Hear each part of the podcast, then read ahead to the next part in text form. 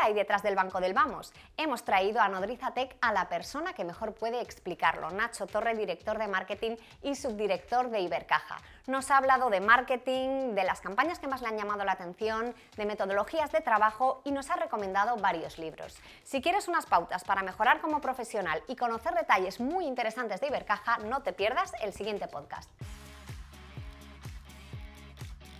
Y aquí estamos, un podcast más de Nodriza Tech, en esta ocasión con dos grandes del marketing. Y es que hoy vengo acompañada del director de marketing y estrategia digital y subdirector de Ibercaja, Nacho Torre. Buenos días. Buenos días. Y ya conocéis a mi compañero Javier Martínez, fundador y CEO de ONIAD. Buenos días, ¿qué tal? Tengo hoy dos invitados que tienen muchísimas cosas en común y es que los dos son expertos en marketing, los dos son formadores y son dos personas muy didácticas, así que seguramente hoy tendremos un contenido muy chulo. Además son dos personas que han pasado por muchos puestos hasta acabar en los puestos directivos que ostentan hoy en día. Y además también son muy curiosos porque aquí tenemos a un runner en toda regla y aquí a un músico, guitarrista, cantante, así que muchas gracias por estar aquí los dos. Como decía, tenéis muchas cosas en común porque los dos sois ingenieros industriales, los dos habéis pasado por distintos puestos como secretarías de CEO, de dirección. Y ninguno ejercemos de ingeniero. Exactamente. Entonces, mm. me parece un buen tema para comenzar. Dos expertos en marketing muy didácticos, muy formadores, ingenieros. Tú, Nacho, que has pasado por temas de innovación, de experiencia de cliente, de planificación, secretaría de CEO, mm. hasta llegar aquí. Cuéntame, esta rotación en puestos, esta evolución, ¿qué aporta tu perfil? ¿Qué ha aportado? Bueno, lo primero, muchas gracias Sandra y Javier por contar con nosotros, con Ibercaja y conmigo para poder participar en vuestros podcasts, que los seguimos y nos resultan muy interesantes poder ser parte de ellos también. Al final, el, tener la oportunidad de pasar por distintos puestos a lo largo de tu carrera, ya sea eh, corta o larga, pero por distintos puestos, un periodo de tiempo que, sea intenso, bien aprovechado, porque la experiencia hay quien dice que tiene 20 años y pueden ser seis meses repetidos 40 veces, y que seis meses pueden ser seis experiencias de un mes muy intensas. Entonces, es tan relativo lo de la experiencia, si es aprovechada o es intensa, sobre todo la oportunidad de coincidir con mucha gente, con gente muy distinta, que pueden tener objetivos profesionales y personales diferentes, con capacitaciones y experiencias diferentes, y que te van ayudando un poco a entender mejor pues el cómo es tu cliente, cómo son tus colaboradores internos, cómo son los colaboradores externos, cómo es la sociedad que también tiene alguna expectativa de la actividad que tú desarrolles, seas un kiosco en una esquina, una mediana empresa, un emprendedor o una gran empresa, hay expectativas en torno a lo que tú haces y el pasar por sitios tan diversos y con personas tan diversas creo que te ayuda a, a, entender un poco cómo pueden ser esas expectativas y aprender a manejarte en ellas pues para poder un poco cumplirlas.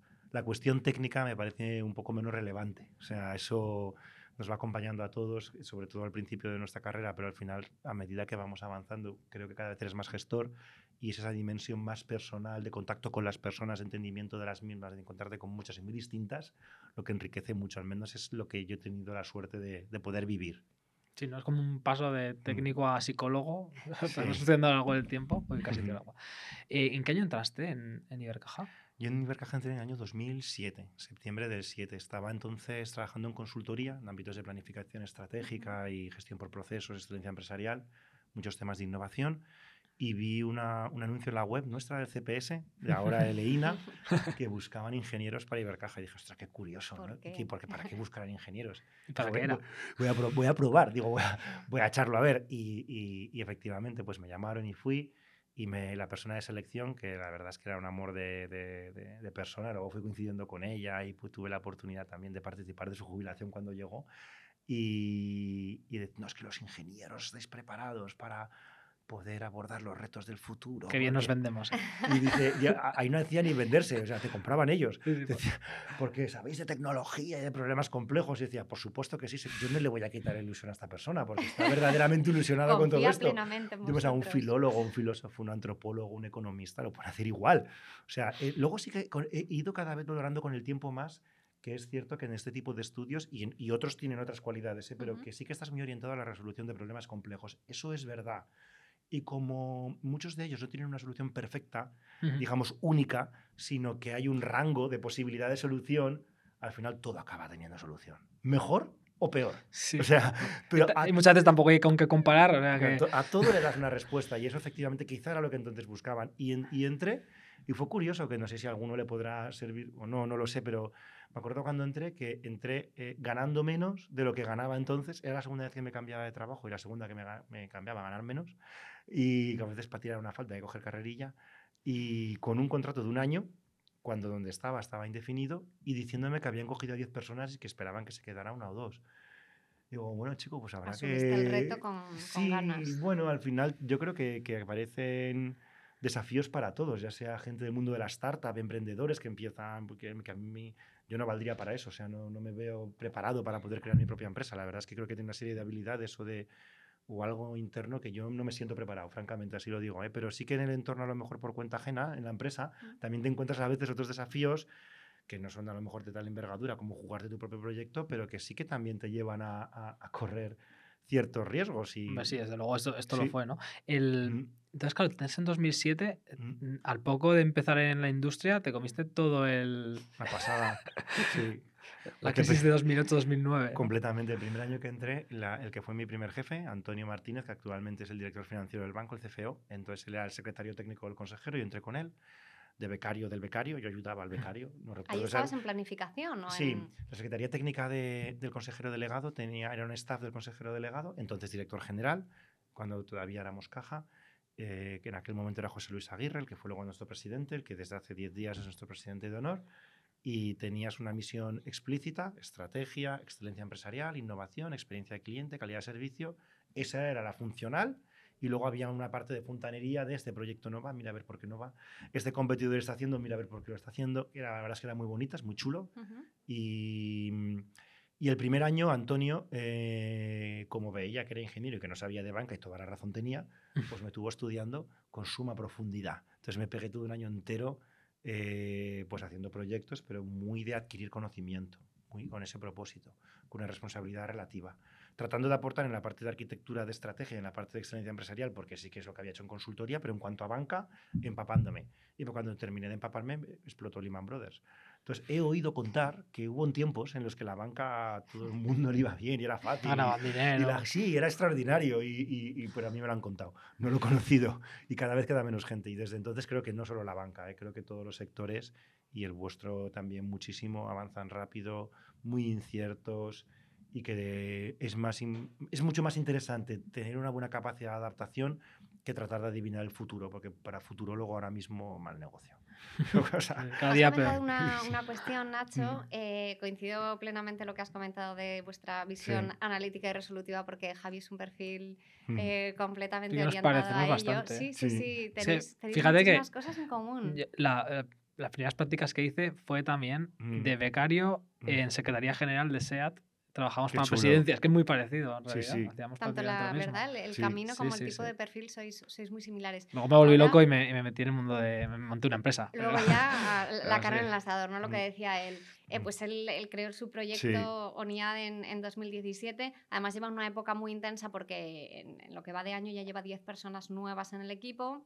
Está organizando muy bien todo el tema de procesos. Aquí en Sí. Llevamos una línea de excelencia empresarial y comentabas que tú eh, estás especializado en, en ello. Tú eres evaluador FQM, ¿no? Sí, bueno, ahora hace tiempo que no evalúo y puede que haya perdido el título, pero en su día lo tuve, lo tuve, lo obtuve, evalué empresas externas, la tuya no vale, y ya estando en Ibercaja. Y la verdad es que me parece muy, muy interesante. A veces en, en plan de broma tengo hasta una imagen por ahí que tengo, digo, tengo la cabeza como el cubo de Rubik, que igual a ti también te pasa. A mí me gusta todo muy organizado. O sea, soy poco creyente de la ciencia infusa. O sea, todo lo que tiene detrás un método, aquí hay un objetivo para que tiene un cliente, que tiene una expectativa. Un cliente puede ser interno, ¿eh? súper interno Ujú. y al final yo organizo una secuencia de actividades que pueden ser lineales o no, Dios sabe, y de acuerdo a eso procuro, procuro llevarlo a cabo. Y si no sucede como estaba previsto, pues aprendo porque sé en qué punto no me ha sucedido y lo mejoro y así sucesivamente y me da cierto confort el tener una forma de hacer las cosas organizada, recurrente, permanente, sistemática y que puede mejorar. Eso es algo que no sé si me ha venido de mi paso por excelencia empresarial, de mi paso por ingeniería o por dónde. Tuve la suerte de que en el banco tienen esa filosofía. Entonces yo ahí creo que pude encajar bien Claro. y al banco le pude aportar. Y me imagino que a ti, incluso creando una empresa y, y asumiendo 10 personas nuevas, que me parece una pasada y me parece un desafío impresionante, el tener un cierto método para poder hacerlo, me parece súper interesante. Incluso el mundo de la cultura, en los mundos empresariales, hasta el mundo más soft, yo personalmente a todo procuro buscarle un método. Sí, Me ayuda bastante. totalmente. Yo, Mm. fíjate que yo es una cosa que, Mm, que yo antes no era así. O sea, mm, fue cambiando con los años. Lo primero sí que fue ingeniería. Yo recuerdo Sí. mm, cómo pensaba en primero y cómo pensaba cuando salí. y, hostia, así que Mm. fue un cambio muy grande. Y luego también en el paso por la empresa. Es verdad que al principio también pasó lo mismo. Fíjate, en, en- cuando, estuve en SEAT me pasaba Sí. que chocaba un poco con mi jefa porque yo quería hacerlo todo como muy creativo y muy tal, que era como era yo entonces, ¿no? A mis tiernos 22 años o algo así. Y mm, sin embargo, claro, ella era también ingeniera, además de luego de SADE, de, bueno, tenía eh, de toda la vida de, de ingeniería de, de Sí. automo- automoción, que es, es más cabeza cuadrada, es encima eh, empresa alemana. Entonces, claro, yo a mí me chocaba mucho con ella y sin embargo me he visto que 10 años después de aquello, ¿no? Yo me parezco un montón a mi, a mi jefa de entonces y, y me pasa lo mismo que a ti, ¿no? Intento estructurarlo todo y, y al final es que es la única manera, ¿no? Si, si, si no, en el caso de las startups, el reto, hay, hay como dos fases Mm. principales, ¿no? Hay, hay una donde vas validando mercado, entonces Mm. debe- deberías intentar no crecer muy rápido mm, porque al final hasta que, hasta que no tienes el mercado validado, que tu, que tu solución se adapta Sí. y además tienes, digamos, una serie de procesos y, o un producto o las dos cosas que sean escalables, complicado crecer, Mm. ¿vale? Nosotros hemos llegado a ese punto. Entonces, ahora estamos en un momento en el que estamos empezando a contratar mucho más fuerte y a crecer más rápido. Entonces, claro, ahora o consigues que se respeten los sistemas Sí. o va a petar. Entonces, y, y claro, al final se convierte como una obsesión, ¿no? O sea, tu día a día consiste en educar a los compañeros para que, para que lo interioricen y que sean ellos mismos incluso los que participen en procesos de mejora continua, que es al final lo que es la Sí. excelencia, ¿no? O sea, en, última instancia es una mejora continua de los procesos. Fíjate que eh, lo que dice en, en grandes rasgos E EFQM es tienes que estar mejorando continuamente, midiendo, ¿no? Hacer algo, medir, medirlo, Implementarlo. implementarlo y, y a continuación pues volverlo a medir y haciendo mejoras continuas y la valoración que te da un, un evaluador, un consultor Sí. y demás, tiene que ver, bueno, esto lo sabes tú mejor que yo, esto es porque estoy contando, pero tiene más que ver con cuánto has mejorado que Sí. con a dónde has llegado. O sea, no, es, no hay como un estándar tan decir, no, si has llegado hasta aquí, toma mil puntos, no. Es como, si has mejorado Sí. X veces, pues Y construyendo sobre esa idea, en ocasiones, a veces, personas que puedan escuchar esto pueden llegar a pensar, esta gente no debe tener corazón, debe haber un sistema de engranajes. que al final, la- la- tanto la intuición como el factor humano son perfectamente compatibles, Ujú. de hecho, muy enriquecedores con, con esa, esa forma de trabajo más estructurada y más organizada. eh, que yo creo que es una idea que... es- y, y cada vez se habla más de, de la gestión empresarial humanista y probablemente Xavier Marcet sea el, el Sí. referente en habla hispana eh, que más defiende e- el, el- El valor humano. sí, el, el management humanista, o sea, cómo se puede ser un buen gestor empresarial, un buen gestor de una actividad muy específica, muy técnica y a la vez reconocer que los humanos tenemos una serie de características que nos distinguen afortunadamente de las máquinas, que enriquecen el proceso y enriquecen a las capacidades que te puedan dar las máquinas. Te escuchaba, Javi, también lo que decías de vuestro proceso, que como te digo y, y reitero y reconozco muchísimas veces, yo no me atrevería, bueno, no me he atrevido, quién sabe en el futuro, igual si me veo... aún eres joven, ¿eh? Sí, sí, yo, me- yo por lo menos me siento. Y, y, eh, a crear una empresa, pero incluso para eso, Steve Blank, yo creo que la gran contribución que hizo al eh, todo el mundo del Lean Startup es que creo, se me ha ocurrido una brillante idea. ¿Y- Bueno, con- brillante cuando sí, te la compren. Y claro, bu- bueno, desde luego el que, al que se le ha ocurrido piensa que es brillante. Luego está por ver si se queda en brillante como el arroz o eh, verdaderamente se constituye en una startup y luego en una impresón. Pero, pero es verdad, y todo eso tiene una metodología, como el tío coge, y además colaborativa. porque, Oye, conozco el Balder, el business model Canvas suyo me vale, perfecto, tengo un marco conceptual que me ayuda a configurar las piezas elementales de un modelo de negocio, pero yo he desarrollado toda una metodología de, de- de- de descubrimiento de necesidades del cliente, como bien decías, oye, la voy eh, aplicando, es más, la voy a industrializar hasta el punto de crear una metodología para en 9 o 10 semanas poder ayudar en el entorno universitario a investigadores o a, futuros emprendedores, un poco cuando, con el Lean para poder crear algo como crear una empresa que puede parecer, entre comillas, lo más intuitivo, caótico y ausente de método, que a lo mejor alguien lo puede pensar, Mm. y de claro, no le vas a pedir una gestión por procesos con IDEF cero de ingeniería a un, a un- a un tío que acaba de crear una empresa unipersonal. No, no, no, no tiene sentido. y claro, pero la parte de descubrir si mi cliente sí, no, tengo que pivotar, no, y, y todo, Correcto. hay, sí, hay un método. Entonces es curioso. Totalmente, hay métodos para todo. Efectivamente. Entonces Y creo- funcionan, ¿eh? están sí, testados. Y fíjate Mm. Curiosamente, este Mm. método que hablas, ¿no? O sea, el Lean Sí. Startup, Mm. que por cierto es un libro, por si alguien se quiere, Sí. se quiere iniciar en esto. Mm. Mm, Nosotros lo hicimos también en su momento con, con Mm. ONIAD. Sí. Hicimos un, business model canvas.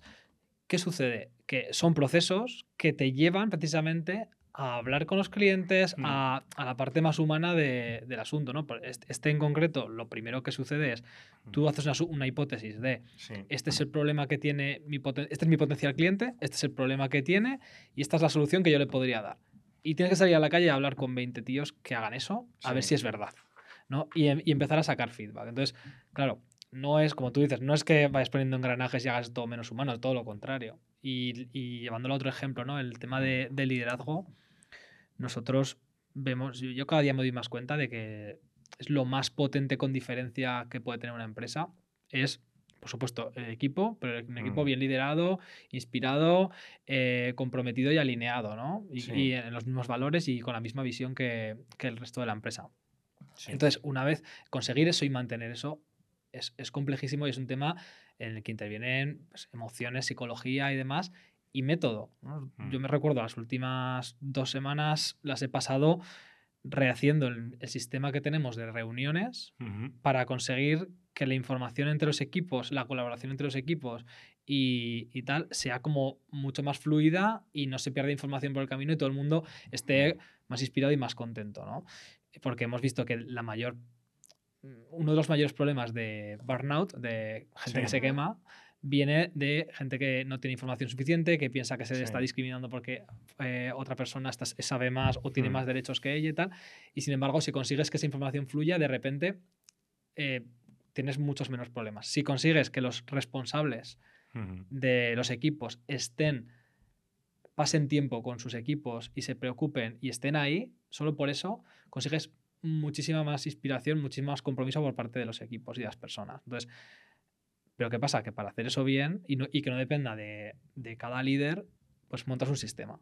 Sí. Entonces, los sistemas son importantes para todo. No es un tema ahí en esa línea, por ejemplo, tanto en sistemas de evolución de empresas como de integración de equipos, como de temas de digitalización, en todos los estudios, incluso en las infografías, siempre aparecen en la base el tema de las personas, de que Sí. implementar cualquier innovación tecnológica, como no haya un proceso de eh, mentalidad del equipo, de motivación y de Mm. formación para que luego eso vaya teniendo seguimiento, no, no tendrá luego sus frutos. Y en este sentido, a mí me llama la atención porque mm, incluso en tu Mm. propio LinkedIn te defines como conector de idea y de, y de personas. Y quería haceros una pregunta a los dos, eh, que Nacho lidera un equipo de Mm. más de 40 personas en marketing y Oh. Javi lidera su, su empresa de ONIAD.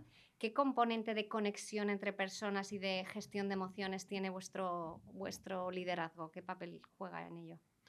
Hombre, al final es muy relevante, porque lo es no solamente en el entorno empresarial, lo es en el entorno personal. Al final, el mundo de las emociones o de la inteligencia emocional, y luego pasamos a la parte del sistema, ¿eh? que también lo comparto con Javi, que me parece muy relevante. Al final suceden estímulos en el entorno que tú no puedes controlar. O sea, que fallezca un ser querido, eh, que gane tu equipo, eh, que tu jefe te diga o te deje de decir. O sea, hay una serie de estímulos en el, eh, fuera sobre los que tú no puedes hacer nada. Te llega el estímulo y ese estímulo te provoca una emoción. Y probablemente sobre eso tampoco puedes hacer nada. Tú no, no puedes decirle a alguien no tengas miedo. Es como decir no tengas frío.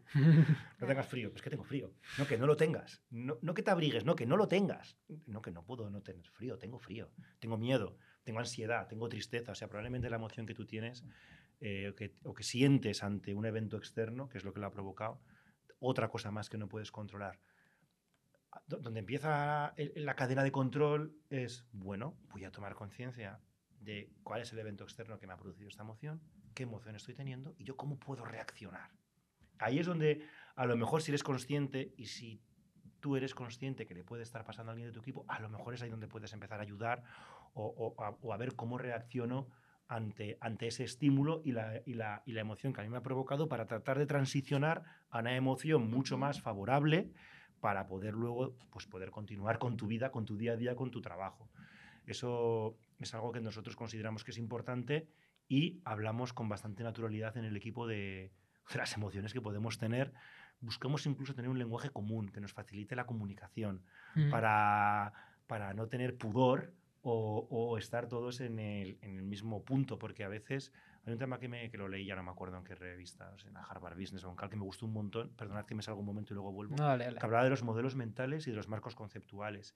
O sea, claro, cuando una persona, cuando dos personas, estamos aquí tres personas, si tenemos un modelo mental parecido, que se construye sobre nuestras vivencias previas, la educación que hemos recibido, todo lo que nos ha pasado en nuestras empresas o en los entornos personales, eso configura tu modelo mental, cómo procesas la información, cómo te sientes.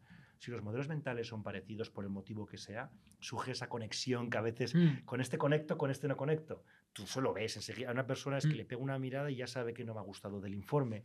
O le pega una mirada y ya sabe que me ha sentado mal de la cena de amigos. Y eso es una, esa química, eh, eh, creo que tiene un componente de modelo mental importante. mm. Pero no siempre va a pasar. Afortunadamente, si no vaya rollo. Hay gente, Todos iguales. Claro, hay gente con la que no. Y ahí creo que es bueno crear marcos conceptuales. O sea, coger y, y- y echar el.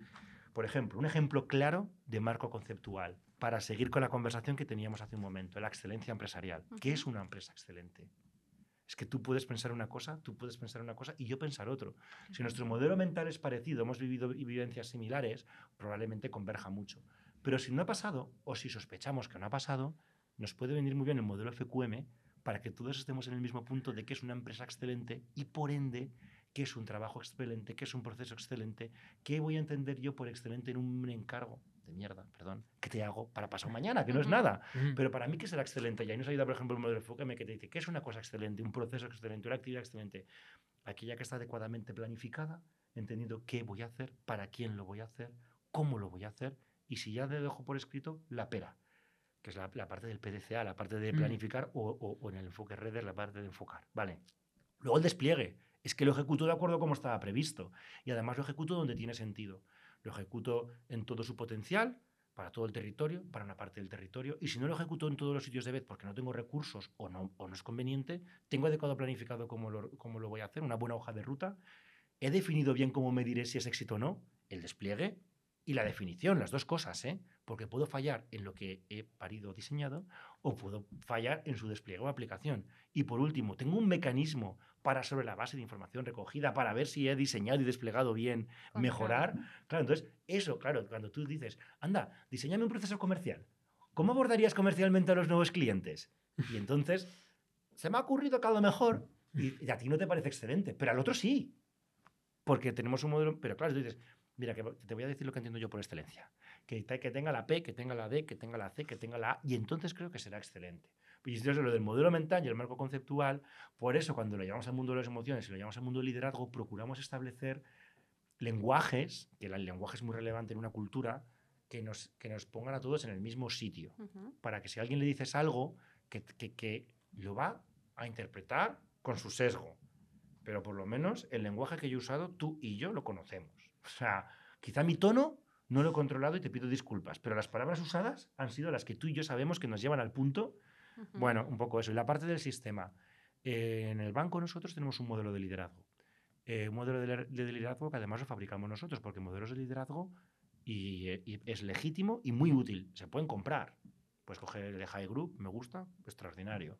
No, aquí hay uno de, pues, de algún consultor americano, me gusta, lo cojo. En base, a, en base a, distintos elementos. O puedes coger y decidir, oye, sobre la base del ADN de mi empresa, la cultura, sobre la base del momento en el que se encuentra hoy. Como bien decís, la banca del 2008 eh, la del 18 no se parecen en nada, requieren estilos de liderazgo un poco distintos. Ujú. El ADN sí que es el mismo, ¿eh? Mm. pero el momento es distinto. Entonces, bueno, y con eso acabas fabricando tu modelo de liderazgo.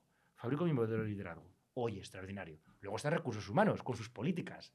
La gente tiene que desarrollarse, tiene que crecer. El modelo de liderazgo también, por supuesto, quiere eso. También quiere que gane dinero. Hoy, en el futuro. Bueno, modelo de liderazgo, unas cosas. Las políticas de recursos humanos de desarrollo de talento, de compensación, ya sea con retribución o sin con otros factores. Y llegas tú, como manager, como gestor de un equipo o de una actividad, y dices, ¿y cuándo trabajo? O sea, o sea, cuando que, que yo tengo que, que hacer programática o tengo que, que- hacer césped, venderlo. Pero si, pero si me están diciendo los otros que aplique el modelo de liderazgo, que desarrolle personas, que haga la evaluación del desempeño, que, que me hagan la evaluación, que hagan una evaluación 360, que evalúe el jefe, que no me queda tiempo. Entonces, ahí es donde el sistema Ahí ahí nos aporta valor. Entonces decimos, bueno, vamos a crear un sistema que te ayude en tu día a día. Al principio va a ser de modo consciente, porque te va... Pero luego, cuando pase un tiempo, de modo no consciente, vas a estar aplicando un sistema que te va a permitir comunicar la estrategia de la entidad a todo tu equipo. Crear la estrategia de tu ámbito funcional que despliega el de la entidad. Gestionar la actividad que se espera de ti, procesos o proyectos, me da lo mismo, o ambos en convivencia. Aplicar las políticas de recursos humanos o de gestión de personas para hacer un adecuado ejercicio de liderazgo y fomentar la colaboración, pero con mecanismos súper explícitos. Y encima puedes medirlo y encima puedes Exacto. mejorarlo. ¿no? Entonces, al final, nosotros creemos mucho en eso. Luego, oye, hay gente que tiene habilidades personales extraordinarias que a lo mejor sin un sistema consciente para ellos, pero que seguro que de algún modo está, pero claro, luego esa persona no está. Es que eso no escala, eso es imposible. ¿Y qué pasa? Claro. O sea, o, que ser- o efectivamente, como dices, Javi, tú, ahora 10 personas más. ¡Wow!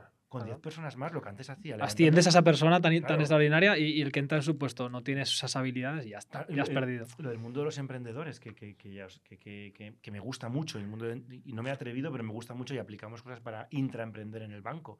Y dice, claro, cuando tu equipo ya no está a golpe de un grito, un grito entiéndeme por alzar un poco la voz o a golpe de una mirada, es que es un cambio trascendente.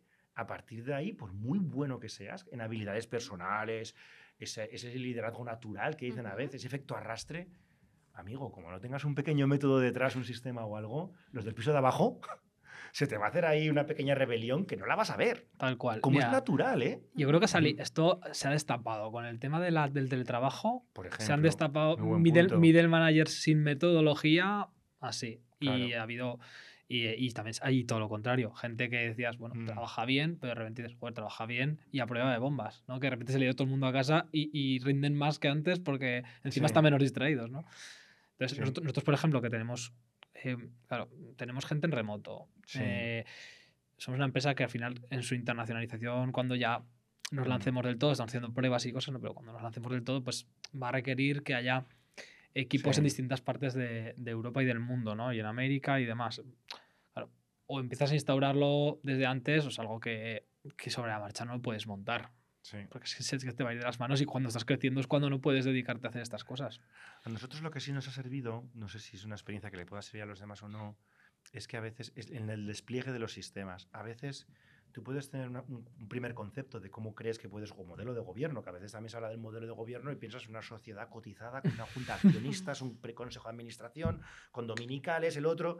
El modelo de gobierno de tu empresa es seis personas. O sea, al final, ¿cuál es la gobernanza que te va a llevar a tener una actividad organizada? Em, ¿Cómo lo despliego luego? Y yo creo que es interesante ir haciendo los elementos que lo componen, ir desplegándolos, a lo mejor de una manera que resuelve problemas que están en- sucediendo Ujú. y la gente los va interiorizando de una manera muy natural, que a lo mejor hace un despliegue de todo de vez. Caso concreto, pues nosotros en el área, pues, pues en, en- en gente propia del área, pues son 43 personas, externos entre la- la- los externos de la agencia de marketing, los de tecnología y los de nuestra propia, pues estaremos unos 60, más luego toda la parte de Connect, que en Connect en- en- hay unos ciento y pico. Al final había un problema de no saber lo que hacían los demás, pero no de no saberlo para nuestro día a día, sino de la ilusión que te produce que tu compañero está haciendo algo que es importante para la empresa y que es chulo. Claro. Entonces al final decía, joder, que estoy en un área que está haciendo cosas súper chulas, que me entero luego por información diaria o hasta en la prensa, y es que lo ha hecho el de mi mesa de al lado. Entonces, y entonces creamos una dinámica que se llama Más Conectados, porque es que el ciclo estratégico ¿qué fue el 15-17 o el 18-20. El 18-20 era el plan más, y entonces tú eras más, más conectados, más tal, tú eras más. Entonces, e- ese fue el más conectados, ¿vale?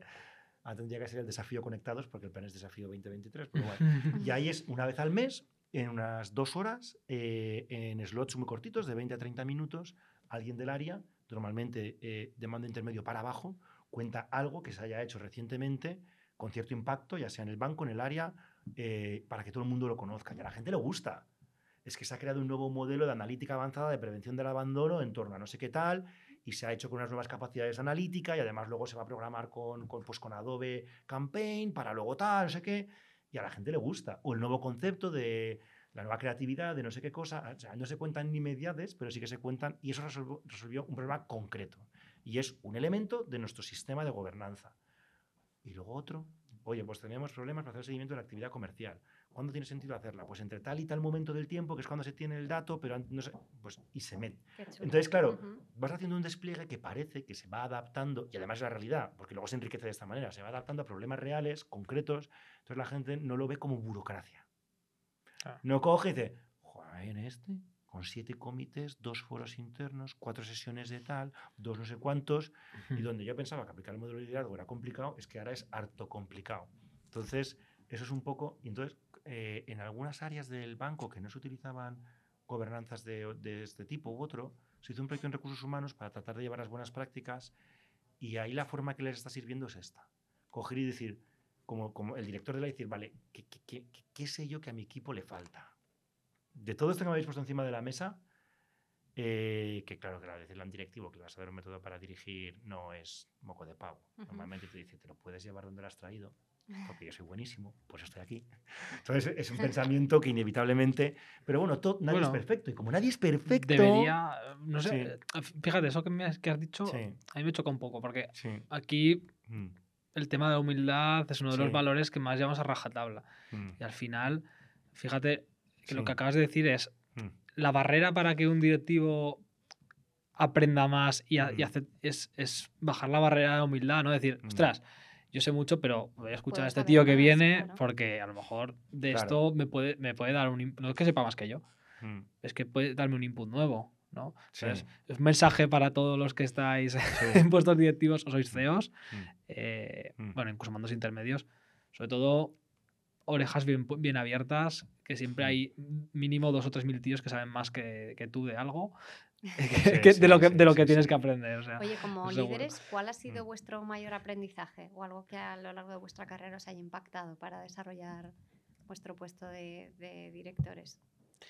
Como aprendizaje. Mira, justo yo he publicado en, en LinkedIn sobre, sobre este tema, ¿no? Aprendizajes hay muchos. Eh, era, un, era un post que decía cuál es el mayor error, me parece incluso más interesante esto, ¿no? ¿Cuál es el mayor error que has cometido como, como emprendedor o como directivo de, de una empresa? ¿no? Y yo, el que he colgado como ejemplo, porque me parecía de los más importantes, era el.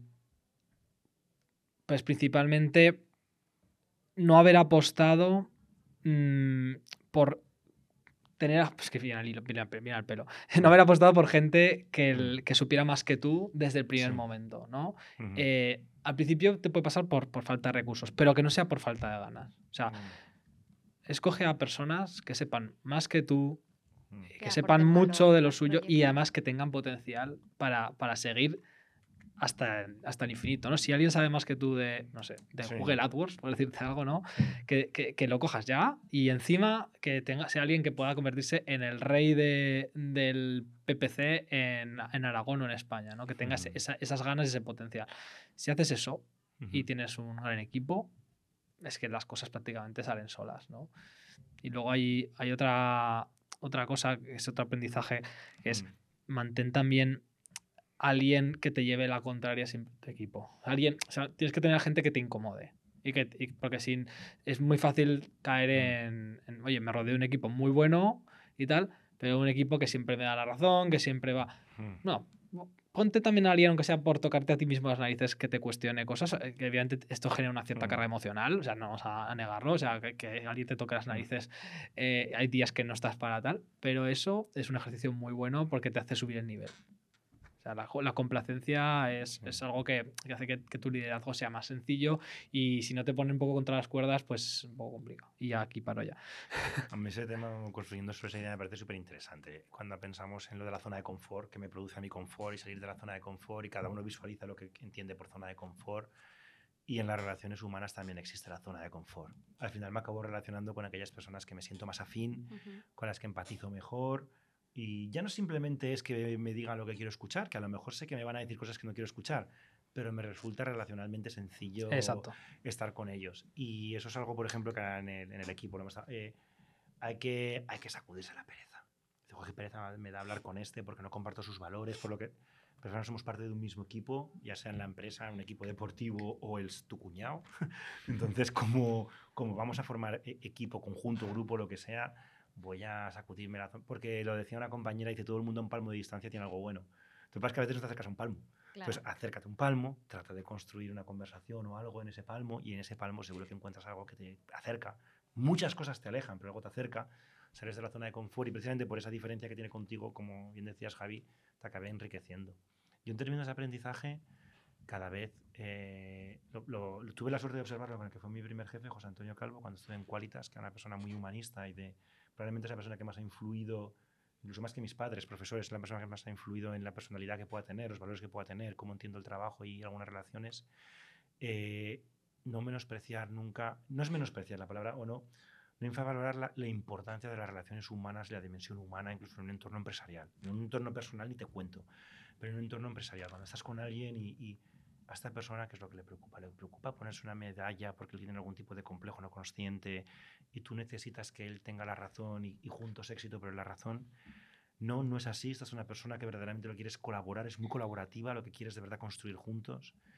Eh, eh, la complejidad que lo dibujaba, se dibuja a veces la complejidad técnica de la organizativa y cómo el ángulo cada vez más hacia la organizativa, las complejidades técnicas van desapareciendo, incluso en programática, tú lo sabes, o sea, cada vez más eh, eh, la ciencia, la técnica, la tecnología avanza tanto que los problemas suelen ser organizativos y los organizativos suelen ser al final las personas, los humanos. Yo creo que esa dimensión es que hay que tenerla siempre tan... A veces lo llaman la política, llámalo como quieras, pero al final ser siempre consciente de cómo tus decisiones, tus comunicaciones van a influir, pueden influir, cómo van a ser recibidas y las consecuencias que eso puede hacer. No para hacerlo con miedo, ¿eh? sino para para, bueno... Tratarlo con el respeto que se merece, ¿no? Sí, porque está, está, o sea, yo quiero conseguir este objetivo porque sé que es bueno para ti, para mí y para el conjunto de la organización. Pero saber cómo hacer esa aproximación para conseguirlo, desde la perspectiva humana que tú tienes, que yo tengo, mucho más allá de la solución que hay encima de la mesa, porque sabemos los dos, si nos pusiéramos solo con la parte racional del cerebro, que es lo que hay que hacer, eso yo creo que es algo que a veces eh, se, personas muy racionales, muy capaces, técnicamente muy solventes, eh, ya no es cuestión de ser muy seguro de sí mismo, ¿eh? que puedes ser una persona muy segura de ti mismo y esta dimensión tenerla más desarrollada, pero a veces se llevan grandes chascos pobres porque dicen, pero si esto era tan evidente, y, y digo, toda la razón tienes, era evidente, pero no lo hemos planteado bien. Claro, es que no lo hemos planteado bien. ¿no? Se me ha pasado mil veces. Y el, esto es lo que decían en el libro este de los siete hábitos famoso y tal. El libro de Kobe, sí. sí. aquí esto es lo que llaman efectividad, ¿no? Eh, se llaman siete hábitos de la gente altamente efectiva. Y cuando hablan de altamente efectiva va de esto. Es decir, cómo conseguir que tú realmente consigas que las cosas sucedan. Y que las cosas sucedan, por norma general, pasa porque eh, tu equipo o la gente que te rodea eh, se una al barco. Y para conseguir eso, pues hay una serie de pasos previos. Y, y, es curioso que al final muchos de esos pasos pasan por tener unos valores muy claros, ser coherente, con los valores que, que te supone que tú tienes y, y, cómo los transmites y qué haces y, y qué exiges a los, a, los que te rodean. Vamos, tienes que ser tú el primer paladín, ¿no? Eh, decíamos siempre muchas veces que el primer paso del liderazgo es dar ejemplo. en el momento en que das ejemplo ya puedes empezar a trabajar todo lo demás. Si no das ejemplo, vas a tener cínicos que van a estar diciendo, mira, este me dice que no puedo trabajar por la tarde y él se va todas las tardes a trabajar a casa, ya lo sé. ¿Sabes? Entonces, pues hay un poco el... Esa parte la comparto muy ampliamente, Javi, la parte del ejemplo. Y hay una dimensión, creo yo, que todos, todos, pues todos reconocemos cuando hablamos del mundo del ejemplo y que nos viene, pues como bien dices, pues porque son comportamientos que al verlos tú luego puedes o no pedirlos o tal. Pero aparte de la consistencia y la coherencia, es que luego es multiplicador, porque la gente se atreve. O sea, si tú eres consistente, si tú eres coherente, y yo sé cómo vas a reaccionar ante una decisión que yo tome, ya salga éxito o fracaso, yo me atrevo luego a tomarla. O sea, al final dice, o sea, y, eh, yo creo que es una palanca de autonomía brutal. O sea, si se ve coherencia, consistencia en un equipo directivo, en el primer ejecutivo, en el consejero, en el fundador, y tú ya sabes, dices, es que no le va a gustar, es que sí que le va a gustar. Como no le va a gustar, pero creo que es lo bueno, se lo voy a plantear de una manera. El ser predecible, fíjate, qué rollo es predecible. Yo creo que es una virtud. No, es que es predecible porque es consistente. O sea, yo ya sé cuando le lleve esto, oye, que además, eh, cuando dicen, yo ya sé, lo, ya, sé lo que me vas a decir, yo no me lo tomo mal, me lo tomo bien. Y digo, pues cómo me alegro de que sea tan sumamente predecible. Eso quiere decir que, que, que, porque no sé si os ha pasado alguna vez, cuando trabajas con personas, clientes a lo mejor, que son muy volátiles, eh, oye, y si ya son altamente emocionales, ni te cuento. Es un mm. cóctel. Si son altamente emocionales y muy volátiles, es que vas con miedo no con, no con terror como, como un thriller, pero vas con miedo de qué va a decir, le gustará o no le gustará. Y esa incertidumbre, acabamos de vivir alta incertidumbre en entornos, cosas mucho más complejas, es de lo peor en la empresa, creo yo, la incertidumbre. O sea, el saber cómo va a reaccionar alguien, un cliente, un proveedor, un compañero, y eso pasa, como bien dices, por la coherencia, por la consistencia y el ejemplo para que se vea Y luego eso. Y luego también un aprendizaje que a mí me gusta mucho de la filosofía Canvas. Hay una frase que dice: deja de empezar y empieza a terminar. me gusta un montón. Muchas veces, a veces nos puede, no sé si el voluntarismo, el buenismo, con nuestros clientes, clientes internos, y coges mucha actividad y luego no la terminas todo lo bien que a lo mejor. Y el saber, es que saber decir que no. No, si no te digo que no, si te he dicho que sí. Sí, y bien, me has dicho que no a lo otro, no, si ni, te he escuchado. Porque primero voy a terminar, no sé si me explico. Entonces, en equilibrio con que lo perfecto es enemigo de lo bueno. ¿eh? O sea, si yo no digo, y esa, esa gestión de, de saber cuánta carga de trabajo puedes hacer para entregarla con la calidad con la que tú quieres entregar, mucha, poca o mediana. Y, y, que eso, eso creo que a los equipos también les da mucha paz. Mucha paz.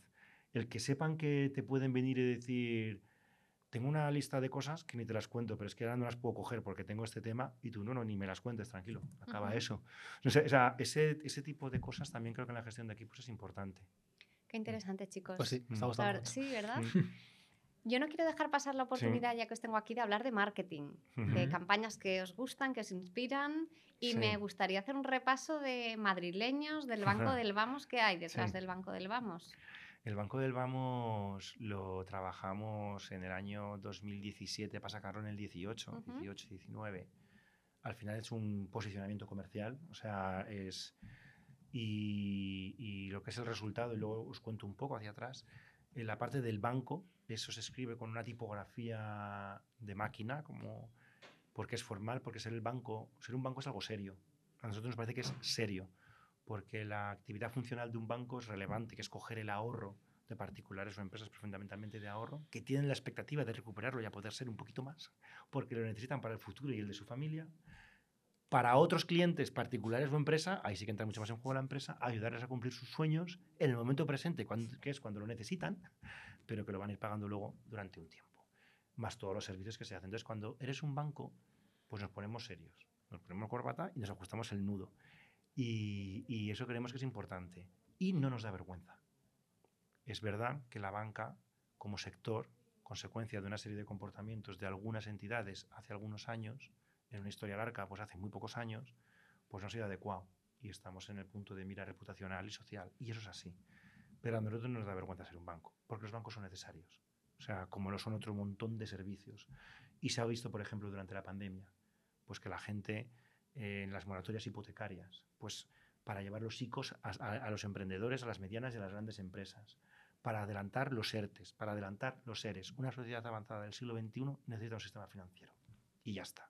Entonces creemos algo serio, que tenemos la responsabilidad de hacerlo bien. Y esa es la parte de el banco. Y somos el banco. Y no nos avergonzamos. Ahora no cualquiera, el del vamos. Y ahí la tipografía ya cambia, ya es manuscrita. Además lo hicimos con un tipógrafo... Eh, pues está en Londres, pero que es uruguayo. Bueno, una cosa, todos los empleados escribieron la palabra vamos, hizo una cosa, bueno, pues la parte, bueno, es chulo. Banco eh, del Vamos, y el Vamos está muy alineado con nuestro propósito fundacional. Nosotros nacimos en 1876, eh, pues por unas por, por, una serie de ilustrados de aquella época que observaba como la clase social pues más desfavorecida no podía acceder al crédito, cuando accedía era con usura por parte del que se lo proveía, y que además estaba en riesgo de exclusión, cuando empezaba ya la banca a tener un sentido en aquel momento, en 1876. Y nace con ese propósito. Ese propósito ha permanecido hasta hoy, pero claro, en el siglo XXI, en, la OCDE, pues ya no es así, ya no luchas contra la usura. O sea, pero sigues teniendo ese mismo propósito de acompañar a tus clientes en sus decisiones importantes como particulares o como empresas. Entonces el banco del vamos, vamos contigo como copiloto. vamos, escogemos la mano, ¿no? Exacto. Entonces al final las decisiones las tomarás tú, porque no las puedo tomar yo por ti, las tomarás tú. Pero vamos, que si no te va bien a ti, no mira a mí. O sea, porque si esta curva la coges deprisa, nos saldremos los dos, porque vamos juntos en el coche. Entonces esa es la parte del banco del vamos y queríamos contarlo de una manera contextualizada en el momento en el que nos encontramos, mucho más dinámico, mucho más fresco, mucho más amable. Entonces al final es cómo vuelves a explorar tu origen fundacional, cómo exploras tu ADN y cómo tratas de que conecte con el momento presente en el que te encuentras en la sociedad. Un ejemplo muy claro se ve con nuestro anterior claim, que era hablamos con hechos. Antes del Banco del Vamos era hablamos con hechos. Hablamos con hechos surgió en, todo en plena crisis financiera en la que muchas entidades financieras, desafortunadamente, no todas, pero muchas, habían tenido un comportamiento que les había llevado donde les llevó, que yo creo que es el precio más caro que puedes pagar, desaparecer, no está mal. Así, boom. No lo has hecho bien, boom, fuera. No está mal. O sea, luego ya podríamos entrar en disquisiciones de qué pasó con los equipos y demás. Bueno, algunos acabaron en la cárcel, tampoco está mal. Entonces, pero otros no. Y no se distinguía. Entonces nosotros decíamos, oye, nosotros hablamos con hechos. No vendimos preferentes, que fue el principal producto que generó Ujú. problemas a los inversores. Ibercaja no tenía hipotecas con cláusula suelo. Luego absorbimos entidades que sí que tuvieron y hubo que gestionarlas, pero nosotros no vendimos con Ibercaja cláusula suelo. No teníamos ningún directivo imputado, ni hemos tenido ningún proceso. Jo, pues para, estar, para sacar pecho, pues mira, pues en aquel momento era. O sea, de comunicación era- lo no, no, sí, sí. no había ningún directivo imputado y entonces era hablamos con hechos. Era súper defensivo. Era un claim defensivo. De oye, efectivamente también somos un banco distinto, pero distinto porque no ha hecho las cosas mal. O sea, y ese hablamos con hechos. Y, y luego pasamos al banco del vamos ya mucho más de conectar, no te digo ofensivo, pero sí es de salir a posicionar, a contar cómo somos, a contarlo con orgullo y a tratar de conectar con la sociedad más dinámica, más fresca, más joven, pero no porque solamente haya más joven, sino porque todos queremos sentirnos más jóvenes. Ahí hubo un tema también interesante. Eh, cuando empecé como director de marketing, como no tenía ni idea de marketing, ahora por lo menos, no sé si tengo idea o no, pero me ha tocado vivir algo. Me reuní con un montón de directores de marketing y me, me resultó súper enriquecedor, de banca y de fuera de banca. Y a todos les preguntaba lo mismo, ¿qué es para ti lo más importante? ¿Cómo es un año en tu vida y cómo es tu día a día? Para ver si pillaba modelo operativo y a ver si pillaba visión. Y con la directora entonces de marketing de, de Adidas, luego directora general, recientemente ha Ujú. salido, Marta, eh, me dijo, para mí lo más importante es el cliente. No todos los directores de marketing me dijeron que lo más importante es el cliente. ¿eh? De hecho, pudo estar por mitad y mitad. Lo cual ya es interesante. Hay distintas maneras de hacer marketing, ni mejores ni peores, pero no todos dijeron cliente. ¿eh? Ella dijo cliente, y luego me dijo, ¿y sabes cuál crees que es mi cliente más importante? Digo, pues yo qué sé, no sé, pues dímelo tú. Los jóvenes. Y digo, hostia, los jóvenes. Y, me- y- y me dice, ¿cuánto crees que facturamos con los jóvenes? Y digo, bueno, no sé, pues un porrón, ¿no? Son importantes, pero no llegaremos a cero y medio, al uno y tal. Pero Jo. claro, la gente, ¿cómo quiere ser? Como los jóvenes. Los padres como los hijos. Y los abuelos como los nietos, ni siquiera como los hijos. Entonces dice, ¿pero tú has visto Adidas for Young en algún lado? O que yo tenga una línea para jóvenes. Dice, no la tengo. Dice, nosotros tenemos el convencimiento de que si eres una marca suficientemente atractiva para la población joven, que es la más exigente por ciclo vital, ya no por generación, cada uno, sí da igual, pero todas las generaciones, cuando son jóvenes, somos reivindicativos, eres el socialmente más exigente, con, la- con lo que toca en cada momento, con la sostenibilidad, con el Black Matters, con la orientación sexual o con la libertad en momentos mucho más duros. Entonces, en cada momento de la sociedad, dices, si consigues conectar con ellos, y como son público vulnerable, los padres los ven como vulnerables, los abuelos los ven como vulnerables, generan empatía siempre con toda la sociedad. Con lo cual, si consigues ser una marca suficientemente atractiva para los jóvenes, además de poder con ellos hacer negocio, de presente y futuro, lo harás con el conjunto de la sociedad. Y eso para nosotros fue muy revelador, porque marcas de entidades financieras se conectan muy bien con los jóvenes, como por ejemplo ING, no tiene una línea para jóvenes. Y otras marcas financieras que han creado líneas para jóvenes, no me atrevo a valorar hasta qué punto han conseguido o no generar una conexión con los jóvenes con el conjunto de las marcas. Y vosotros lo sabéis, tú Javi lo sabes, que crear una marca cuesta un montón ¿Qué cuesta así? de dinero, de esfuerzo, pues como para crear dos. Entonces, o sea, ahora la de los jóvenes, ahora la de los mayores, ¿ves un poco? Entonces, y eso para nosotros fue... Y entonces el Banco del Vamos tenía parte de eso.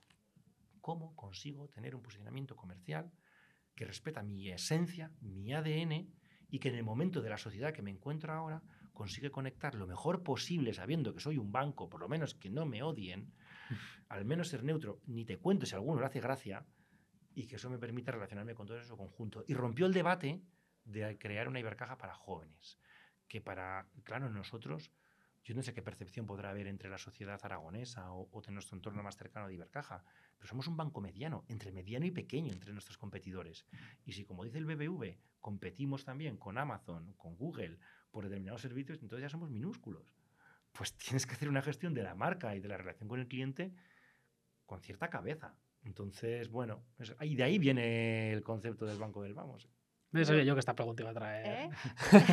Pues sí, al final hay hubo mucho. Y mucho luego con, con esta dimensión humilde Sí. que comentas de banco entre pequeño y mediano, os plantáis en Madrid con la campaña Madrileños. Sí, ¿Cómo nació eso? ahí nosotros observamos eh, ante. Bueno, la verdad es que Ibercaja apostó por salir de su territorio tradicional muy, muy, muy pronto. Ujú. Ahí hubo un equipo directivo en aquel momento eh, que fue muy valiente, porque ha habido como dos generaciones de expansiones de las cajas de ahorros. Las cajas de ahorros al principio no podíamos expandirnos fuera de nuestro territorio tradicional, estaba prohibido por ley, por la, la ley de cajas entonces. Eh, además hay una anécdota muy graciosa porque nosotros fuimos los primeros que lo hicimos porque pusimos una oficina en Alama de Aragón, porque como ponía Alama de Aragón, el funcionario la dio por ok, pero eso es Guadalajara. y fuimos los primeros, la primera caja de ahorros que tuvo una oficina fuera de su zona tradicional. Pero bueno, es una anécdota graciosa solo. ¿eh? Pero cuando pudimos, enseguida fuimos por el corredor de Henares, por Guadalajara, Alcalá, hacia Madrid. Y enseguida nos extendimos en Madrid. Ahí tuvimos un aprendizaje, porque en Madrid fuimos al centro de Madrid y nos fue normal. Cuando fuimos a los barrios del sur de Madrid, con clases medias, medias populares, trabajadoras, que ahorran con mucho esfuerzo, que acaban acumulando ahorro, pero que cobran para una vivienda para ellos, para su familia, ahí nos fue muy bien, porque era el tipo de... Es nuestro origen fundacional, ya es luchar contra... O sea, ahora ya estamos banca... Claro, la gente afortunadamente prospera, y la sociedad española prospera un montón, y nuestros clientes también han prosperado, y, y nos alegramos de ello. Claro, claro, porque lo de Ibercaja Banco es de los 2010. Exacto. Tiene cuatro días, como quien dice. Entonces, claro, eh, eh, y ahí con lo cual en Madrid teníamos una cierta presencia, 180 oficinas, casi mil compañeros trabajando ahí, entre lo que eran las antiguas cajas, después de Caja Madrid y de Caixa, nosotros éramos la caja con mayor, o sea, con lo cual teníamos un sustrato sobre el que poder trabajar, que si no lo tienes mal tema, ¿eh? Pero es que luego además hay una realidad, y es que por algún motivo los aragoneses, los maños, caemos razonablemente bien. Y esto es una cuestión idiosincrática del país. Entonces, pues porque has ido a la playa en Salou, que nos pilla lejos, pero tenemos playa, tenemos playa, en Salou, pilla lejos toda la Costa Dorada, o porque han hecho la mini, porque han venido las fiestas del Pilar, o por lo que sea, caemos razonablemente bien a los del norte, a los del sur, a los del este y a los del oeste. Y entre ellos, desafortunadamente, pues hay tópicos entre los del norte y los del sur y los catalanes, no, pues no se caen igual de bien. Entonces, pues caemos bien, somos conformados, además, como pueblo, eh, muy nobles, muy hospitalarios, y quisimos explotar eso. Entonces, eh, jugando con cómo, y, luego se dio una, tema, hablábamos de lo del contexto, el contexto también es importante, la integración de Caixa Bankia. Caixa tiene un modelo de integrar entidades, lo digo, pues esto es un podcast que va a quedar público y puede que compañeros del sector lo puedan entidad, eh, eh, tiene un modelo de integración, hay distintos modelos de integración, unos son muy, con una fuerte determinación, yo te absorbo y hoy cierras como Caja Navarra o como Bankia y el lunes abres como Caixa y adiós. Eso da mucha eficacia, mucha eficiencia, muchísima velocidad, hay que tener mucho músculo para poderlo hacer y es un modelo, ¿vale? Ese modelo genera una fricción fuerte, quizá más corta en el tiempo, no es de goteo, pero en ese momento es de fuerte. Caixa decide un día coger en las torres Kio, quitar el logo de Bankia un lunes y el miércoles amanecer con el de Caixa. Casi nada. ¿eh? Entonces, para que lo vea todo Madrid. Entonces, es fuerte y, y, es intencionado, ¿eh? por eso no hay ningún problema en poderlo decir. Otras entidades han hecho, hemos hecho o se han hecho absorciones de otras maneras. ¿eh? Y, no, y, no hay ni mejores ni peores. El tiempo dirá al final cuáles son los modelos que, que, o todos tendrán éxito, pero con diferentes estrategias. Está por ver, ¿vale? Ahí vimos nosotros un punto de fricción. Entonces dijimos, bueno, ante ese, ante ese punto de fricción, vamos a tratar de capitalizar la percepción amable que se tiene de nosotros, la base de clientes que reconocen que somos una entidad de origen aragonés y les hace gracia, y la claro, cuando se hizo esa expansión que os hablaba en los años 80, fueron aragoneses ahí, aragoneses que se casaron con madrileños y madrileñas, que han tenido hijos madrileños y madrileñas, y toda la comunidad de aragoneses que podía haber ahí entonces, pues muchos hicieron clientes. Entonces ya había ahí un maridaje bonito. Entonces, eh, y, ha resultado simpático y les ha gustado. Y nos ha dado buenos resultados de notoriedad y de captación de clientes. Entonces, por el cúmulo de todo, no vamos a poner la carne ni en un proceso de integración, ni pero el cúmulo de todo ha hecho que a la gente le gusta. Y eso tiene que ver un poco también con esa dimensión emocional. Sí, qué simpático, por ejemplo. Sí, ya me gustaría que como, como, mm. usuarios eh, mm. me contaseis una campaña de marketing que os haya gustado, que os haya tocado a vosotros el corazón o la cabeza, alguna que os haya llamado la atención. Yo recuerdo a mí, mm. eh, que me ha sorprendido, sobre todo las, las de narcos cuando, cuando de Netflix hubo varias oleadas muy fuertes y, muy, muy valientes, ¿no? Hubo uno, me acuerdo, que hacían como, las rayas de cocaína en, en, en, los pasos de cebra, por ejemplo, que era una barbaridad, ¿no? Entonces, era, esas, yo recuerdo algunos claims muy, muy, muy potentes. Además, con, con, esa, con esa agencia coincidimos y hicimos alguna cosa juntos, una agencia de Madrid muy, muy, muy buena, buscadla. Y yo creo que es así el que yo creo que es el que más me viene a la cabeza cuando pienso en buenas campañas publicitarias, porque esto fue hace cuatro años y todavía me acuerdo, ¿no? o sea que, fíjate, que no se suele olvidar las, las, estas cosas, además que no era televisión, ¿eh? que era exterior, y que nunca lo vi en persona. Y aún así. O sea, y aún así me acuerdo, eso es. ¿Y tú, Nacho, alguna campaña, alguna marca que te llame la atención cómo hace el marketing? Lo estoy pensando, ¿eh? lo que pasa es que a mí se me van los ejemplos a, cuestiones más de. Menos de publi y más de la estrategia que pueda subir hacer detrás de la publi. Eh, y recuerdo casos concretos, eh, por ejemplo, la parte de IKEA, de cómo ellos son capaces de hacer que tengas interés por sus productos eh, a través de parecer que el interés no es para ti, sino que es para terceros. Eh, hay, no sé, más, hay partes, o, la simplicidad de la gama de producto con la, por la que apostó y sigue apostando Apple, en su caso, eso también me pareció que luego lo he visto en mi sector también, en algunos casos, se ha visto también en las... En sí, creo que ha influido en todos los sectores, ¿no? este caso La simplicidad de, mm. buscar...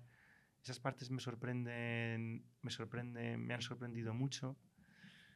Y en la parte de Publi, alguna campaña que me haya gustado mucho recientemente, Ahora me lo tendría que haber preparado un poco. Luego, si lo preparo un poco. No, pues mira, fíjate que Ads ahí tienen muy buenos spots. Me gusta, mucho, me gusta mucho, por ejemplo, la zaragozana. Ah, sí, vos buen ejemplo también. Mucho, eh, ya no solamente por una campaña sola en concreto, sino por cómo, por la trayectoria que vienen llevando. Para los que no seáis de aquí, la zaragozana es, ámbar, ¿no? Entre, entre, otras marcas, pero básicamente ámbar. ¿Cómo han conseguido ellos eh, hacer gala de esos cerveceros independientes y cómo han conseguido creo que tienen juegan con el humor, tienen una cierta siempre mucho simbolismo, mm. sí, tiene una sorna, tiene un pequeño mensaje velado detrás, todo lo bueno acaba en bar. Lo de, esa me parece genial, seguramente la mejor campaña que se ha hecho en, en Aragón, para mí, en los últimos años, es, es la de Ámbar. De, todo lo bueno acaba en bar. Luego también, por seguir con ejemplos de aquí que me gustan mucho, creo que Balay supo jugar mucho con su gente.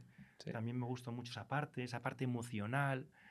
Eh, como algo tan frío, de hecho se llama línea fría o línea blanca, que es, un producto que lo llaman línea fría, línea blanca, jo, estás fastidiado, ¿eh? No, pero ellos consiguieron poniendo esa gente que estaba en tu casa, que te ayudaba con su nevera, con la lavadora, parecía como que te acompañaban. Y luego la consistencia, porque luego su servicio técnico es espectacular, tanto telefónico como si tienen que venir a prestarte algún tipo de ayuda en domicilio. Y esa es la parte de la consistencia que hablábamos luego, en este caso de promesa de marca. Y también ahí reconozco y luego ya, pues cuando les tiraron al máximo, poniendo a su gente delante para que fueran ellos los que lo contaran y toda esa parte. Pero es verdad que ellos han tenido muchos programas también, por ejemplo, de ayudar a sus proveedores, que es en su interés. Cuanto más competitivos sean proveedores, mejor serán ellos también.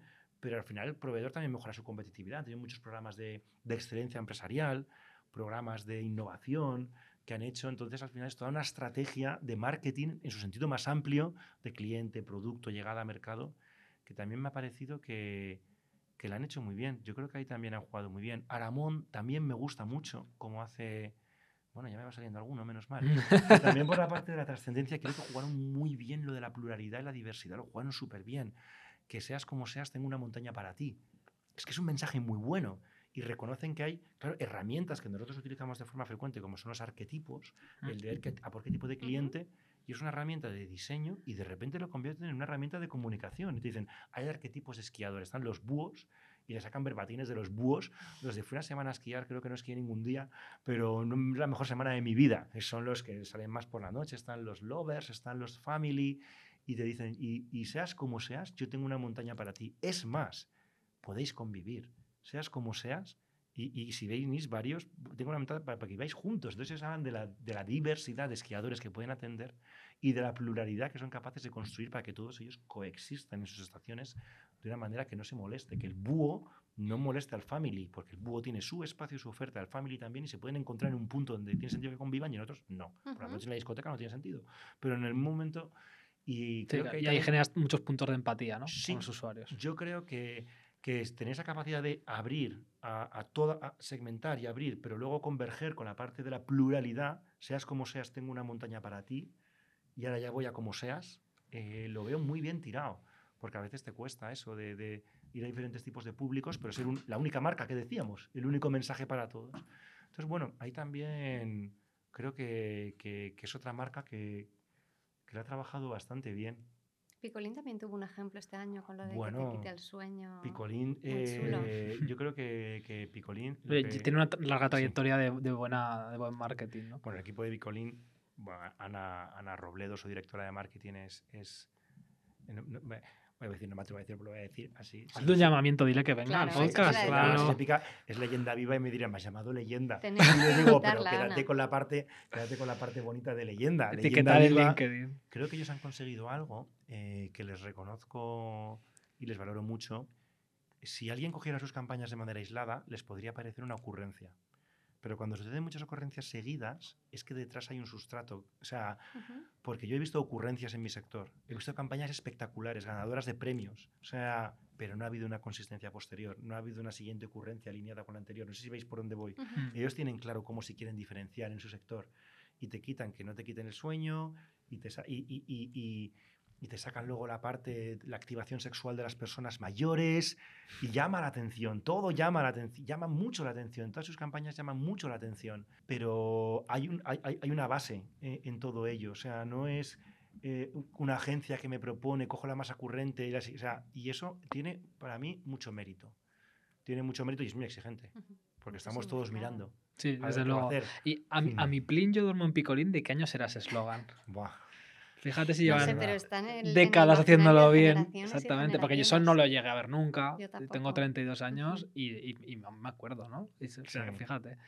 Sí, y, bueno, y, como- es que claro, son empresas que llevan tantos años haciéndolo bien, también recibes Balay, bueno, vosotros, ¿no? Sí. De empresas de 100 años, de 75 Sí, años, sí, hace sí. Balay este año 75. Oye, que repaso a, a campañas, a temas de, de liderazgo. Sí. Antes de cerrar, a mí me Mm. gustaría lanzaros dos, dos cuestiones muy rápidas. Mm. Por un lado, un libro que recomendéis. Ya hemos hablado de algunos títulos de, de Lean Startup y de Marcet. Sí. Un libro que os haya marcado y que recomendáis a nuestros oyentes.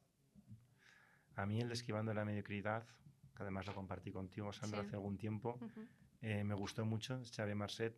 Él me gusta mucho porque, porque por su dimensión humanista eh, simboliza muy bien que se puede tener una buena dimensión humanista y a la vez ser un gestor y a la vez obtener resultados. Que puede, hay quien pueda pensar que está reñido y todo lo contrario, todo lo contrario. Es mucho más sostenible, perfectamente acreditado. Y de hecho él luego introduce esa, esa- esa parte de esquivar la mediocridad.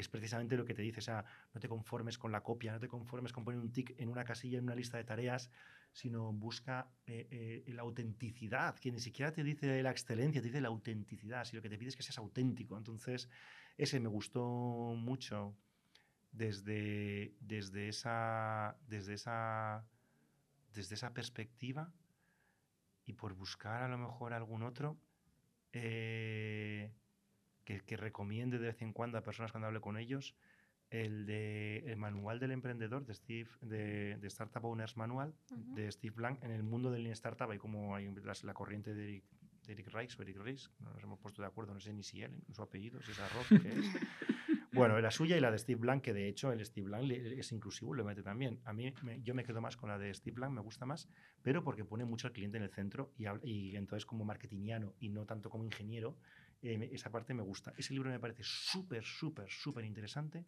para cualquier persona que se esté planteando emprender o dentro de su empresa emprender una nueva línea o una nueva tal. Porque creo que, que quita los pájaros y los flores de lo, de- de lo que es. Se me ha ocurrido una idea, esta idea podría no ser un negocio. Pues mira, te lo lees, te dedicas 10 semanas y te harás una idea de si tu idea puede ser un negocio o si no lo es. Esos dos libros a mí me gustan bastante. Creo que me pasaría como con las campañas. Seguiría haciendo el repaso y irían Sí, es lo típico. Esto es ¿Y lo que tiene, como no, no- como no nos lo has mandado por adelantado, pues entonces... No, hay que esto, la Esa gracia es es la que, es que el esa que es te salga. Sí. Yo os diría, Mm, mm, por ejemplo, hay hay bastantes, ¿no? Pero Beyond Entrepreneurship, que Sí. no sé si tiene nombre en castellano, es un libro de Jim Collins que eh, básicamente es- son conclusiones después de hacer muchos estudios sobre las empresas eh, que han triunfado, eh, sobre todo en el entorno, bueno, eh, estudia de todas las épocas, ¿no? Pero eh, luego hacia atrás a cuando comenzaron, las compara con, con empresas similares y les haces seguimiento. ¿no? Es, tienes ese tipo de investigación, es decir, el tratar de sacar qué tienen en común y qué, y qué no eh, las, las, diferentes empresas que sí que han triunfado o que no. Mm desde un punto de vista mucho más científico. Entonces, hicieron muchos años de estudios y, y luego sacaron una serie de libros. Mm. Beyond Entrepreneurship, el original es de hace 30 años y hace un par de años sacaron el 2.0, que está más actualizado con, con, cosas que han sucedido entre tanto. Y, y, yo llegué a él porque el CEO de Netflix mm. debía ser un obsesionado del libro y se lo había leído cinco veces y, debía darle la, matraca a todos sus directivos hace 20 años con el, con el libro de Marras. ¿no? Entonces dije, como me gustó mucho su libro, eh, el, de Netflix, pues dije, ostras, pues esto tiene que ser potente, y efectivamente. Eh, habla muchísimo de liderazgo. Eh, tanto desde un punto de vista teórico como metiéndose al barro de metodologías y tal para, para mejorarlo. Entonces, bueno, pues imagínate todo pues lo que puedes sacar de ahí. Anotado queda también muy interesante. A mí me gustaría recomendar a otros dos, si me dejáis. claro. Para los más carcas como yo, pues seguro que la edad media de, los, de la audiencia de estos podcasts es muy joven. pero como ¿eh? todos nos haremos mayores, eso va a pasar. Y, pues, y también eh, uno para, para nosotros y otro para nuestros hijos como antes hemos nombrado y como venía un poco al pelo, venían al pelo de dos temas, ¿eh? por eso hemos nombrado, ha nombrado Javi, que a mí me gusta mucho el de los siete hábitos de las personas altamente eficaces, de Stephen Covey. Pues uno de sus hijos, que este tuvo un montón de hijos, era muy eficaz, creo que se llama Sen, lo hizo para adolescentes. Anda, qué bueno. Hizo una versión para adolescentes. Entonces lo ha, ha mantenido la esencia de los principios de su padre, de la parte personal. Primero, primero, se, primero te descúbrete a ti mismo, vive bien contigo y de ahí serás eficaz. Y luego con los demás, que tiene como son los dos grandísimos bloques. Y llevado a los adolescentes y con casos para adolescentes y aplicado al entorno de, de lo que sería instituto o universidad o, o, los estudios o no estudios que tú quieras hacer, pero para esas edades. Me parece sensacional porque creo que los chavales entran muy tarde en este mundo en el mundo de soft skills, de inteligencia emocional y de pensar en cosas que no sean mates, ciencias, eh, que Plutón ahora es un asteroide en un planeta, y tardan, que, aunque tengan asignaturas de valores y cosas de esas, creo que este tipo de cosas muy útiles para la vida eh, nos llegan o les Ya tengo regalo para mi sobrino. poco, pues me parece, yo además lo estuve buscando y, buscando sin querer me lo encontré en PDF escaneado en, en, Google, entonces, pero se puede comprar legal. Pero, y además en castellano. Y, y me pareció bien majo. Entonces, uno para padres que a lo mejor les apetezca, que se puede hasta compartir y leer juntos. Entonces, me pareció chulo. Y luego otro, eh, que también me parece súper interesante, que construye sobre la idea que decíamos antes, que para todo hay un método, que es eh, eh, los siete hábitos para vivir feliz en pareja. Porque a veces, o sea, es que tendemos de manera natural, por cómo es el desarrollo de la especie, a crear parejas para podernos reproducir y continuar con la especie. Normal me da igual si al final no quieres tener una reproducción natural y ahora pues estás con un chico, con una chica, con un chique y adoptas o te lo encuentras o lo que tú quieras, también vivirás en pareja o en trío, me da igual. Pero al final tienes una convivencia familiar. Sí. Vale, y este es un, como, y escuchándote cuando decías lo de la base científica, es un libro en el que un equipo de investigación americana eh, de psicología, durante, no sé si eran 15 o 20 años, estuvieron investigando un montón de parejas eh, para tratar de ver qué tenían en común aquellas que son más felices y acabaron identificando patrones que efectivamente... Lo mismo, pero entonces me pareció súper chulo, porque es que hasta para eso puede haber un método. es que puede ser más feliz, plenamente más feliz. Oye, el que sea feliz de manera natural, pues aleluya. Pero incluso... Y que quiera mejorar que ponga método a la pareja, ¿no? Sí, a mí me gustó mucho leerlo, me gustó un montón. Había algunos que son muy evidentes, pero cuando lo Primero que tiene base científica, con lo cual el que no sea amigo de darle un fuerte abrazo a este árbol y serás más feliz. como ejemplo yo. Y necesito, me lo estaba imaginando, y más base científica te va a gustar, porque las primeras 30 páginas es como créetelo que aquí hay ciencia detrás, ¿vale? y luego ya, pues cosas como, por ejemplo, la profunda amistad, que dice, aquellos matrimonios o parejas que acaban siendo felices en el tiempo, tienen una muy profunda amistad, porque en los momentos en los que a uno, al otro o a los dos no les va del todo bien y afecta a la pareja, lo que te queda es la amistad. Entonces, a lo mejor en ese momento no, hay otros factores relevantes para una pareja de, de, otro tipo de dimensión, pero te queda la amistad y la amistad lo puede salvar. Entonces te explica cómo parejas que a lo mejor se han conocido en entornos pues de colegio, lo que sea, que pero ¿cómo se ha hecho esta pareja? Que eran muy amigos, a lo mejor otras parejas mucho más pasionales, pero con menos... y entonces te pone hasta ejercicios para que hagas con tu pareja. Y dice, una profunda amistad se basa en un conocimiento. Y un conocimiento, por ejemplo, dice, ¿cuál era el mejor amigo de tu pareja? Cuál es la comida que más le gusta que le hacen sus padres, cuál es el sueño que no ha cumplido, cuál es la persona de su trabajo que más le atormenta. Entonces, te y lo puedes hacer en pareja y es divertido. Luego otro es la admiración. Te dice que para que una pareja funcione tiene que existir una profunda admiración del uno por el otro, de lo que sea. Como padre, como jugador de pádel, como trabajador, como friega los platos. Es que lo veo fregando los platos. Y, Entonces, y así hasta siete. Entonces me gustó mucho también. Y lo digo porque, claro, como normalmente tendemos a, libros en nuestro entorno de carácter muy empresarial, como es normal, que luego tienen mucho sustrato vital, porque la persona, mm. una persona en la vida personal y otra en la profesional. No, la misma vida. Una persona. Entonces, eso lo compartimos los tres. Bueno, entonces estos libros son de dimensión muy personal, pero me parecieron los, los dos muy majos. La verdad es que, bueno, pues alguien se anima. Yo los he regalado Estoy mucho. visualizando la segunda parte del podcast. Nos tenemos que leer el libro este y luego venir a En seis meses lo leemos. Alguno igual se lleva un disgusto, ¿eh? Oye, qué igual se lee el libro y dice, madre mía, ¿qué hago yo con esto? vamos a resolver este contrato.